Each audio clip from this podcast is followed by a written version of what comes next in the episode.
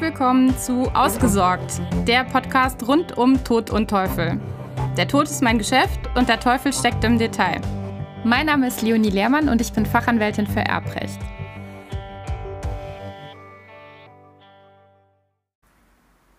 Die Pflichtteilstrafklausel. Sie wird ganz häufig in gemeinschaftlichen Ehegattentestamenten oder Erbverträgen verwendet und hat den Zweck, dem überlebenden Ehegatten zu ermöglichen, keine Pflichtheitsansprüche bedienen zu müssen, so gut es geht. Letztlich verhindern kann man es sowieso nicht, dass Abkömmlinge, sei es Kinder oder Enkelkinder, für den Fall, dass Kinder vorverstorben sein sollten, dass die Pflichtheitsansprüche geltend machen. Aber man kann natürlich die Messlatte etwas höher setzen, die Hürde etwas höher setzen und probieren, die Kinder davon abzuhalten. Das wird typischerweise mit einer solchen Pflichtheitsstrafklausel gemacht. In Konstellationen, in denen sich Ehegatten wechselseitig zu Alleinerben einsetzen und die gemeinsamen Kinder im Anschluss dann als Schlusserben bestimmt werden, wird eine solche Klausel regelmäßig sinnvoll sein.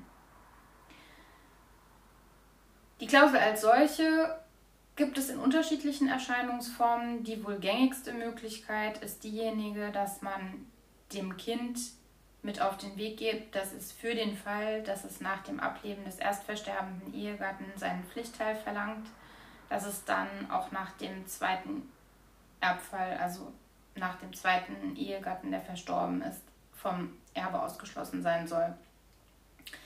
Folge davon wäre dann, dass eben entweder die anderen verbleibenden Kinder in ihrer Erbenstellung verbessert werden, also sich die Erbquoten erhöhen oder aber die anderen Kinder Alleinerbe werden.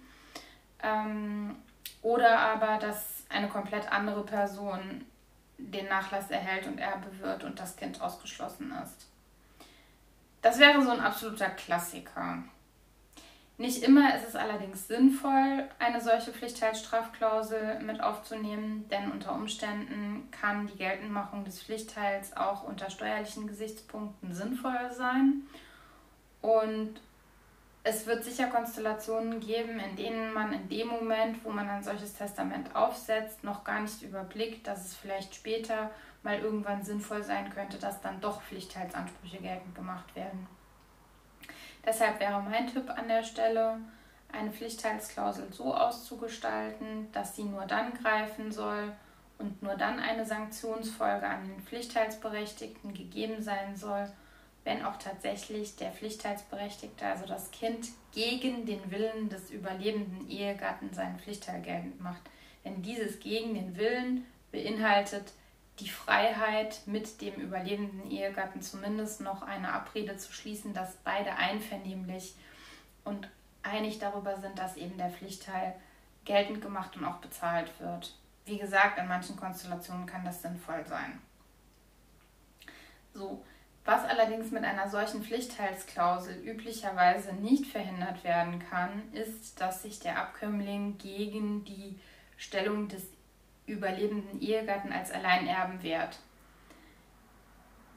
Ich greife dieses Problem deshalb auf, weil ich einen Beschluss des OLG München gefunden habe aus dem Jahr 2018, Ende 2018, in dem dies ausdrücklich thematisiert wurde. Und das fand ich ganz spannend, dass man überhaupt auf diese Idee kommen kann, ehrlich gesagt. Denn eigentlich halte ich es für recht klar, dass eine Pflichtteilsklausel nur dann zu ja, ausgelöst wird und nur dann zur Umsetzung kommt, wenn auch tatsächlich es um den Pflichtteil geht. In dieser Konstellation, die das OLG München zu entscheiden hatte, ging es aber allerdings darum, dass Eheleute ein gemeinschaftliches Testament gemacht hatten. Wieder der Klassiker, sie hatten sich wechselseitig zu Alleinerben eingesetzt und ihre beiden Kinder als Schlusserben. Und ähm, die Kinder sollten auch im, bei gleichzeitigem Versterben gemeinsam erben. Es hieß allerdings dann, dass wenn einer von den beiden Kindern nach dem Tod des Erstversterbenden den Pflichtteil verlangen sollte, dass er dann auch im zweiten Erbfall mit seinen Nachkommen von der Erbfolge ausgeschlossen sein soll. Der Vater war zuerst verstorben und die Mutter hatte einen Alleinerbscheinsantrag gestellt. Dagegen hatte sich die Tochter allerdings gewendet, denn sie war der Meinung, dass dieses Testament, das die Ehegatten gemeinsam gemacht hatten, Auffälligkeiten aufweisen würde an der Testamentsurkunde selber und ähm, dass Bedenken gegen den Testierwillen des Erblassers bestünden, also des Vaters. Sie hatte also mit anderen Worten Zweifel daran, ob der Erblasser, ihr Vater, zu, zum Zeitpunkt der Errichtung des Testamentes noch geschäftsfähig war, also oder testierfähig, wie es ja im Zusammenhang mit Testamenten heißt.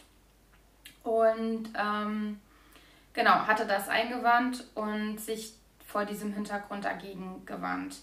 Das Nachlassgericht hatte diese Bedenken allerdings zurückgewiesen und gleichwohl dann letztlich den Alleinerben, äh, Alleinerbschein ausgestellt zugunsten der Mutter. Nach dem Ableben der Mutter wiederum hatten dann die beiden Kinder, Tochter und Sohn, darum gestritten, ob nun aufgrund der des Anzweifelns der Tochter nach dem Ableben des Vaters, als es um die Alleinerbenstellung der Mutter ging, ob sie dadurch schon die Strafklausel ausgelöst hätte und nun vom Erbe ausgeschlossen sei. Und da hat das OLG München dann sehr klar gesagt, das ist nicht der Fall, die Pflichtteilstrafklausel greift hier nicht, denn mit dem Anzweifeln der Erbenstellung und des Testamentes als solche ist noch kein aktiver Zugriff der Tochter auf das Nachlassvermögen des Erstversterbenden verbunden. Und ähm, sie hat noch nicht ihren Pflichtteil verlangt im klassischen Sinne, was erforderlich wäre, sondern sie hat einfach nur Einwendungen gegen dieses Testament als solches erhoben und angezweifelt, dass das rechtens ist. Und das kann ihr nicht verwehrt sein und löst eben nicht aus, dass dann Pflichtteilsstraf äh, dass die Pflichtteilstrafklausel greift und sie nur noch auf den Pflichtteil gesetzt ist. Fand ich ganz spannend. Ich hoffe, du auch. Wenn dir das gefallen hat, dann würde ich mich sehr freuen, wenn du in der nächsten Folge wieder dabei bist und mir eine positive Bewertung hinterlässt. Wie immer. Danke für deine Aufmerksamkeit. Tschüss.